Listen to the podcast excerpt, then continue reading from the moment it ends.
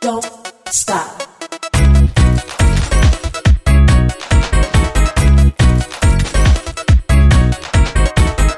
Bem, Kel, começando agora o quarto episódio do Faz Bem, nosso primeiro episódio em 2017. Ritmo de férias, né, gente? Agora, dia 25, já acabou o Natal, todo mundo já digeriu o peru, né?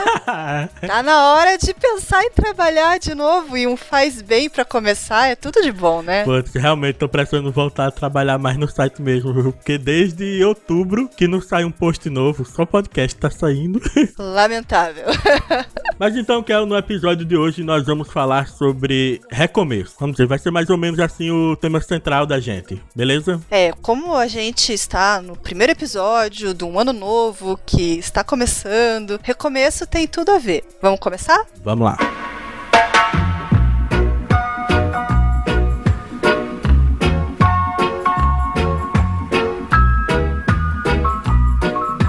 Então, Kel, pra começar aqui, pra fazer todo mundo que tá ouvindo a gente fazer aquele oi e tal, sabe? O gato mais triste do mundo ganhou uma família feliz. Um gatinho lá na Inglaterra, né? Que ele foi achado, abandonado, todo muito maltratado, com um pedaço da orelha arrancado. Já tava bem maltratado Ai. mesmo o gato, tava bem destruído. Que dó. Pois é. E aí na imprensa britânica ele ficou conhecido como o gato mais triste do mundo, né? E aí uma, uma funcionária de uma veterinária que viu a matéria e tal, foi lá e adotou o, gato, né? E aí com o passar do tempo, do tratamento, ele foi melhorando. E ele era conhecido como o gato mais triste do mundo porque além da expressão triste do gato, né, de como ele tava, até a própria coloração do gato dava aquela impressão de tristinho, sabe? Ô, louco. E é, Pecadinho do miau. e é impressionante como depois que o tratamento foi feito, como a expressão do animal mudou. É absurdo. Ai, meu Deus do céu.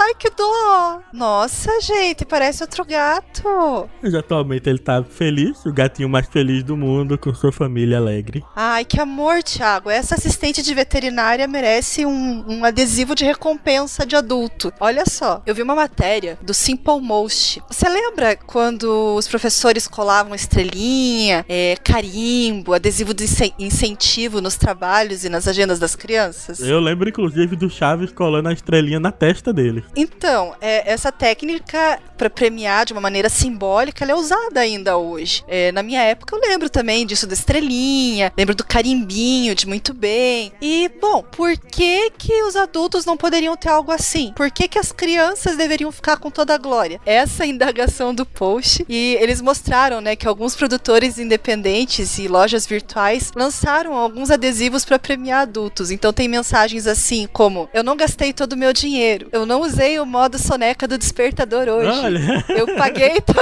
paguei todas as contas em dia. Dirigi sem reclamar. Não olhei meu celular durante as refeições. Comprei apenas um sapato hoje. E até um. Lavei toda a louça da pia. Yeah! Tudo isso pra provar que você pode ser adulto like a boss, né? Afinal, tem um adulto no comando. Ou não. caramba, não olhar o celular durante as refeições, perdi. Não ganharia esse adesivinho. Ô, sem recompensa pra você hoje. Kel, o senhor Celestino Costela, lá de- da Serra Gaúcha, no Rio Grande do Sul, agora aos 90 anos de idade, concluiu o curso de pedagogia. Ele que já estava há 74 anos sem estudar, quando se aposentou, decidiu que queria voltar a estudar. Olha aí, que isso não é um recomeço? Que amor! Isso aí é pra você que tá dizendo que tá muito velho, que ai, não vou começar agora. Toma vergonha, que a idade não é limite. Olha aí o exemplo. E se eu não me engano, no, no episódio passado a gente falou disso também, né? De idosos voltando ao trabalho, alguma coisa assim, né? Não tô muito bem lembrado. É, eu ia fazer uma piada com a questão da previdência, mas melhor deixe, porque é pra falar só coisa que faz bem, né? Então, Verdade, atualmente é melhor você voltar a estudar mesmo, porque né?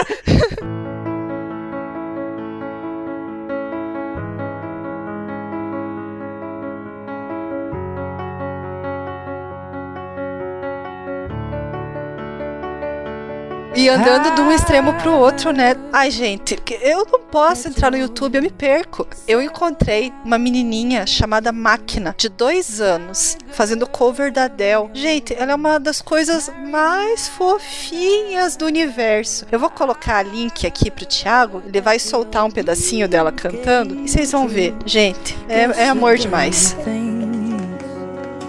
I didn't give to you.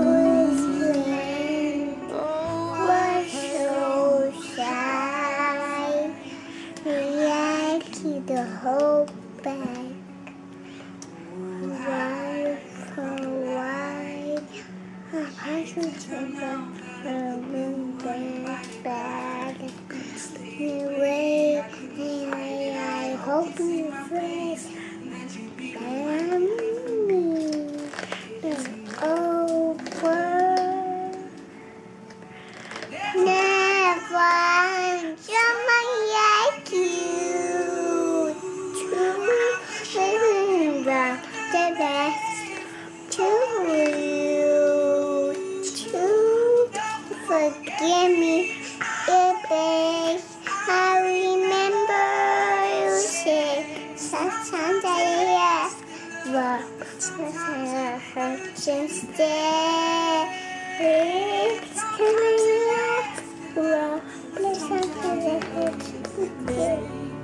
E a Adele, ela é uma, né, que ela tem várias canções que falam sobre recomeço. Inclusive a Rolling the Deep é sobre isso, né? Ficou nas paradas mundiais e a garota fala que ela não vai deixar barato. Finalmente eu posso te ver claramente. Vai em frente, venda-me que eu direi seus podres. Veja como eu deixarei cada pedaço seu. Por isso não subestime as coisas que farei. Tipo, é poderosa.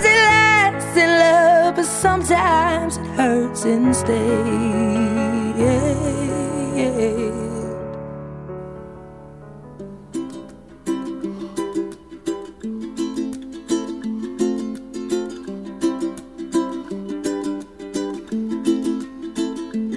Kel, nos últimos tempos a gente tem visto diversas notícias relacionadas ao Uber passar a aceitar deficientes como motoristas, né? Uhum. Tem várias notícias que falam que o Uber vai passar a aceitar isso, mas na verdade ele já aceitou, né? Eu tava vendo um dia desses no Facebook, lá no Facebook do Lucas Radaeli. Ele é cego, pra quem esteja ouvindo e não saiba. Ele foi pegar um Uber, né? E o motorista era surdo. Olha só. Não, você... E daí? Cara, isso imagina, né? Mas Uber é Uber né, cara? Deram jeito de se comunicar. O Radaeli, ao perceber isso, né? Ele, no celular dele, escrevia o que ele queria, o destino, enfim, essas coisas. Passava para ele, o cara lia. O cara digitava no celular dele e o, e o celular lia de volta pro. Falando. Falando pro Radaeli. Cara, que impressionante, né, velho? Que demais, gente. Fantástico. Ó, engraçado você comentado sobre o Radaeli, que eu acabei de ver ele marcado numa publicação de uma menina que foi levar o irmão dela para ter aula de inglês e ela foi num CCAA. Uhum. Recusaram o menino porque ele era cego. Tipo, vê que absurdo. Ele não tem nenhum problema de intelecto, nenhuma barreira cognitiva, ele só não enxerga. Eles ficaram muito bravos,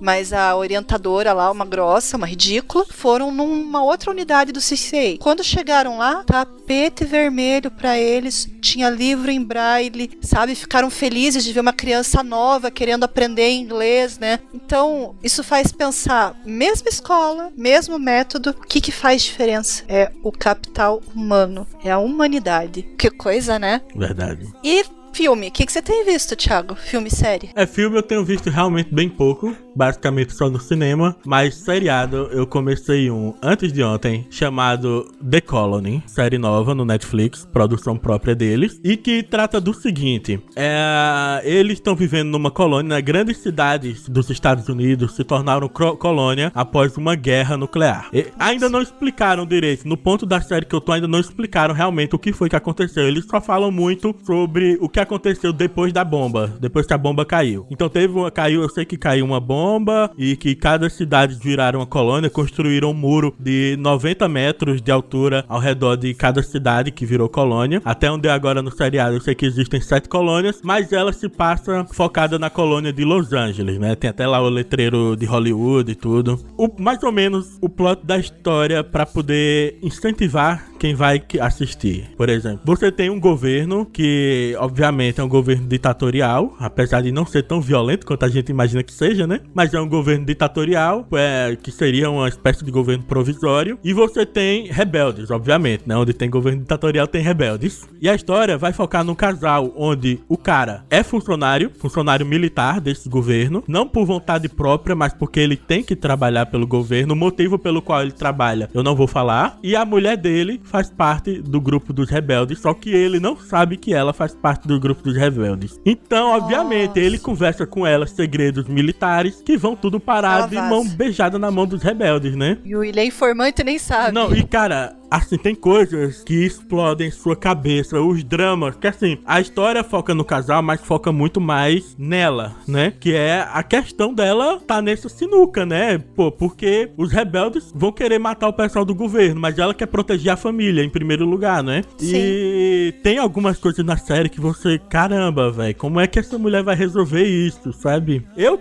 assim, Nossa. eu tô gostando muito, apesar de que eu acho que tá focando muito no, nessa questão, que eu acho que é uma questão pequena da história. Eu queria saber mais sobre essa guerra, sobre essa bomba, o que é que aconteceu para a sociedade estar tá dessa forma. Mas é uma boa história. É, o roteirista decidiu o foco e você não vai conseguir ver para fora, né? Exato, exato. E ó, todo mundo tem. Hoje em dia a moda é essa, né? né? Os tons de cinza, né? Ninguém mais é só herói, nem o super-homem mais é. é só herói, né? Todo mundo tem um lado evil, né? Então todo mundo que você é. acha que é mal, você com o tempo meio que muda de opinião e inverso acontece. É que nem no Game of Thrones, depois de um tempo você passa até a gostar de James Lannister, né? Que engraçado, né? Você falou isso de todo mundo tem um lado bom, um lado mal, né? Eu lembrei daquele filme que é um clássico. De repente, se quem tá ouvindo ainda não assistiu, pelo amor de Deus, assista. Clube da Luta. É, realmente. Quem... Você lembra da sinopse do Clube da Luta? Eu não lembro da sinopse, mas eu. Gente, que é assim, ó. Eu também. Sabe que eu também não lembrava? Às vezes me dá uns brancos, assim. Eu sei que você sabe que viu, daí você não revê vê, e daí você lembra como termina, que eu não vou contar, óbvio, mas você não lembra como é que chega lá. E o plot é assim: o Edward Norton, né, que é o Jack, ele não aguenta mais a vida dele. Uhum. Apesar dele ser bem sucedido no emprego, ele tem insônia e dele tá muito infeliz. E daí, para resolver esse problema, ele começa a frequentar grupo de autoajuda para pacientes terminais. E daí ele pega e usa o sofrimento dos outros para se livrar daquilo que ele sente. Daí um dia ele conhece o Tyler Durden, que é o Brad Pitt. Ele e o Tyler criam um grupo secreto secreto de pessoas que se encontram para extravasar as tensões, dando porrada, dando golpes. E daí ele muda o estilo de vida dele, mergulha de cabeça no clube da luta e vai acontecer um renascimento dele para nova existência dele. Mas eu não vou contar porque vai que você é essa única pessoa no mundo que não assistiu é. Esse é o tipo de filme que você não pode nem falar sobre o que é, né? Porque não. qualquer filme nesse gênero estraga totalmente, né? Se você contar sobre estraga, o que, é. Estraga, estraga. Netflix tá boa de série, né? Cara, Netflix tá uma sacanagem, né? Porque toda vez que Ai, você gente, abre, tem um milhão de coisas novas e você, caramba, eu nunca vou conseguir ver tudo isso. Eu não tô dando conta. Vem notificação de três em três pra mim. Olha, achamos que você gostaria de ver tal coisa, tal coisa e tal coisa. Netflix, eu tenho vida.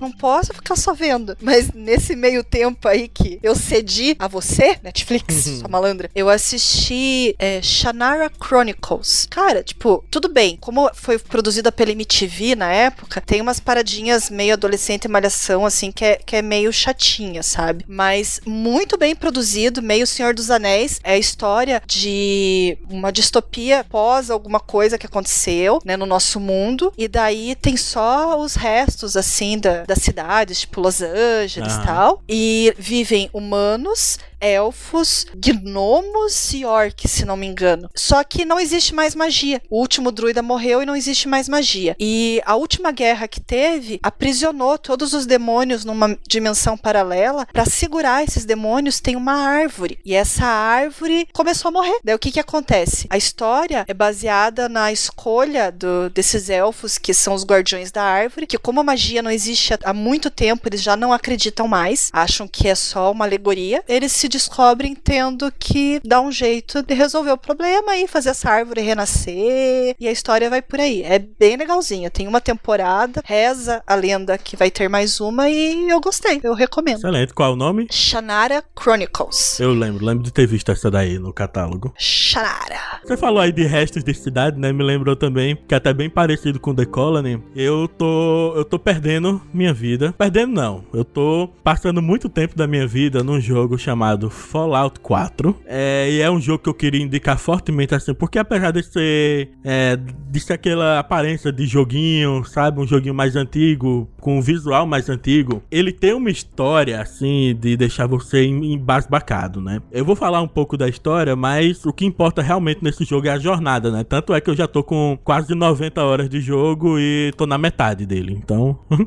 tem muita coisa a se, a se fazer. Mas basicamente, Fallout 4 é uma série de jogos em que cada jogo se passa num local diferente dos Estados Unidos. É como se todos os jogos ocorressem ao mesmo tempo. Esse jogo se passa após um holocausto nuclear, né? Se na história do jogo, é, depois da Segunda Guerra Mundial, se conseguiu dominar muito a tecnologia nuclear, a ponto de se desenvolver robôs e inteligência artificial, o que, que atingiu o que, chama, que a gente chama da singularidade, né? No jogo, ela foi atingida. E então, é, no ano de 2077, ocorre a guerra nuclear, né? As bombas caem. E aí, beleza. Algumas pessoas ricas, elas têm como se proteger, né? E você, no, Os abrigos isso. e Você tal. né? desse jogo, você é uma dessas pessoas ricas, você vai lá, você corre pra um dos abrigos e tal. Nesse abrigo tem tubo, tem umas cápsulas criogênicas. Então você é congelado lá e a ideia era que você fosse congelado até o mundo se tornar habitável de novo. Só que por algum problema, depois de 200 anos, essa máquina para de funcionar, você descongela e acorda. E quando você Nossa. acorda no seu bunker, não tem mais ninguém. Quando você sai do bunker, o mundo tá completamente destruído,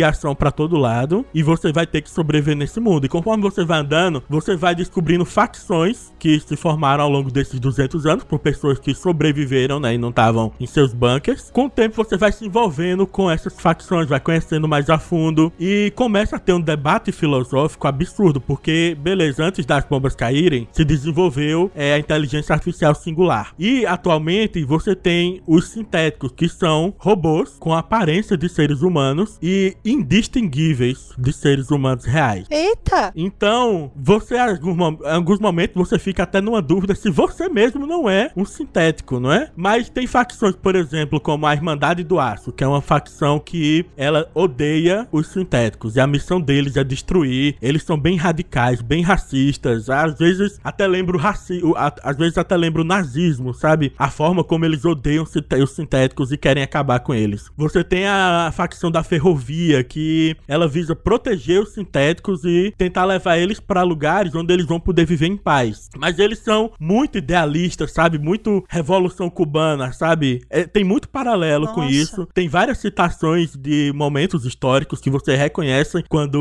um personagem fala. E você tem o Instituto, né? Que é uma grande instituição fi- científica que desenvolveu os sintéticos. Conforme você vai avançando na história e você vai eh, conhecendo cada um, você tá do lado de uma vez. Que, por exemplo, fiquei. Tem uma hora que você eh, se confronta com um sintético que matou algumas pessoas simplesmente porque ele achou que era melhor matar aquelas pessoas em prol de- do bem de outra causa. E você começa, poxa, o pessoal da Irmandade do Aço é radical, mas eles querem matar os sintéticos, ó, tem lá seu ponto de razão, porque os sintéticos, apesar de ser de ter uma mente humana, eles eles são máquinas, eles podem matar simplesmente porque eles, quando chegam uma conclusão que é melhor matar, eles vão matar independente de qualquer coisa. Uma questão de Isso. lógica. Ah, aí você se envolve com alguns sintéticos. Tem um dos sintéticos que se torna companheiro seu de viagem e que você se afeiçoa demais. E quando você conhece o instituto lá pela metade do jogo, você vê outros pontos de vista e você chega num ponto do jogo que vai ter uma grande batalha que você vai ter que escolher um lado. E, e é foda na hora de escolher.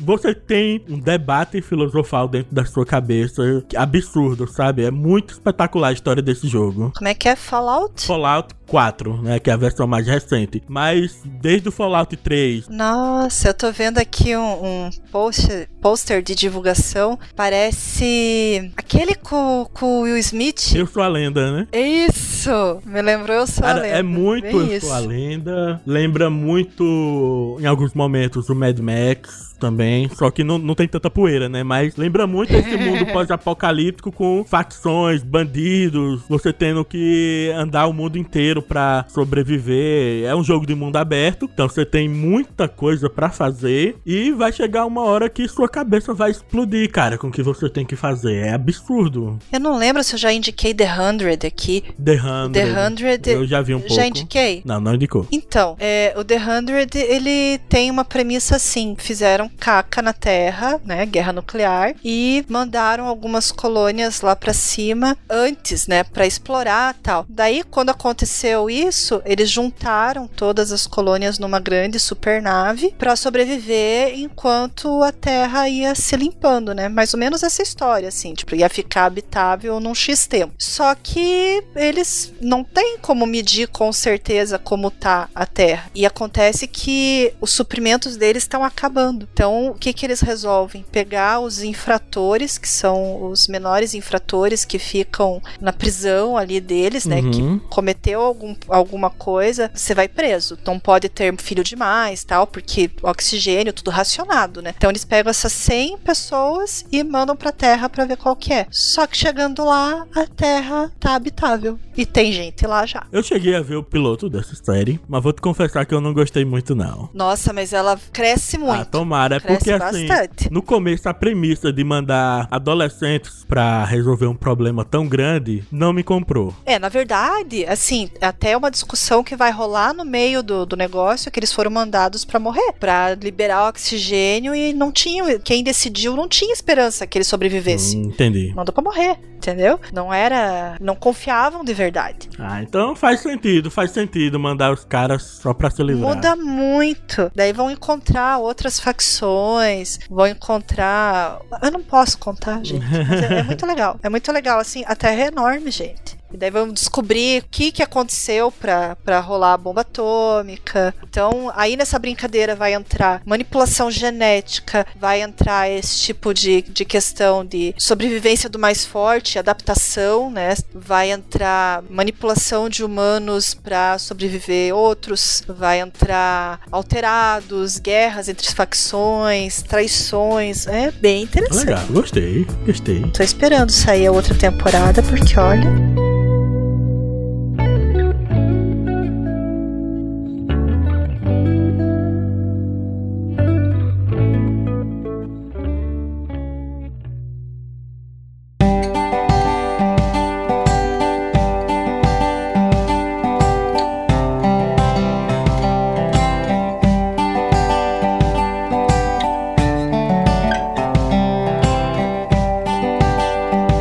Você que tá ouvindo sabe que toda vez que a gente grava um podcast, a gente se envolve emocionalmente com ele. Então, o faz bem, ele faz bem pra gente também. E eu, quando sugeri pro Thiago fazer esse tema do recomeço, eu tava pensando em mim, eu confesso, confesso pra vocês. Eu não trabalho mais com política, eu estou no meu recomeço agora. Eu ab- reabri minha MEI e um livro que me ajudou muito nesse processo de recomeçar se chama Escolha Você. Então, Escolha Você, do James Altucher. É, o mundo está mudando, as economias entraram em colapso, os empregos cada vez mais estão desaparecendo, as indústrias estão se reestruturando e não adianta, gente, não, não vai vir ninguém para te contratar, não vão te guiar, te ajudar, vai depender de você escolher a pessoa mais importante da sua vida, que é você. Então, esse livro é muito legal porque ele tem uma linguagem bem humorada e é gostoso de ler. Eu tô lendo ainda, eu tô lendo devagarinho assim pra digerir, porque ele conta a vida dele, dele, conta sobre empreendedorismo, sobre curiosidade e sobre isso da gente não se machucar para se ajustar ao mercado quando tem tanta possibilidade aí que não está sendo explorada. Então, escolha você, indico forte.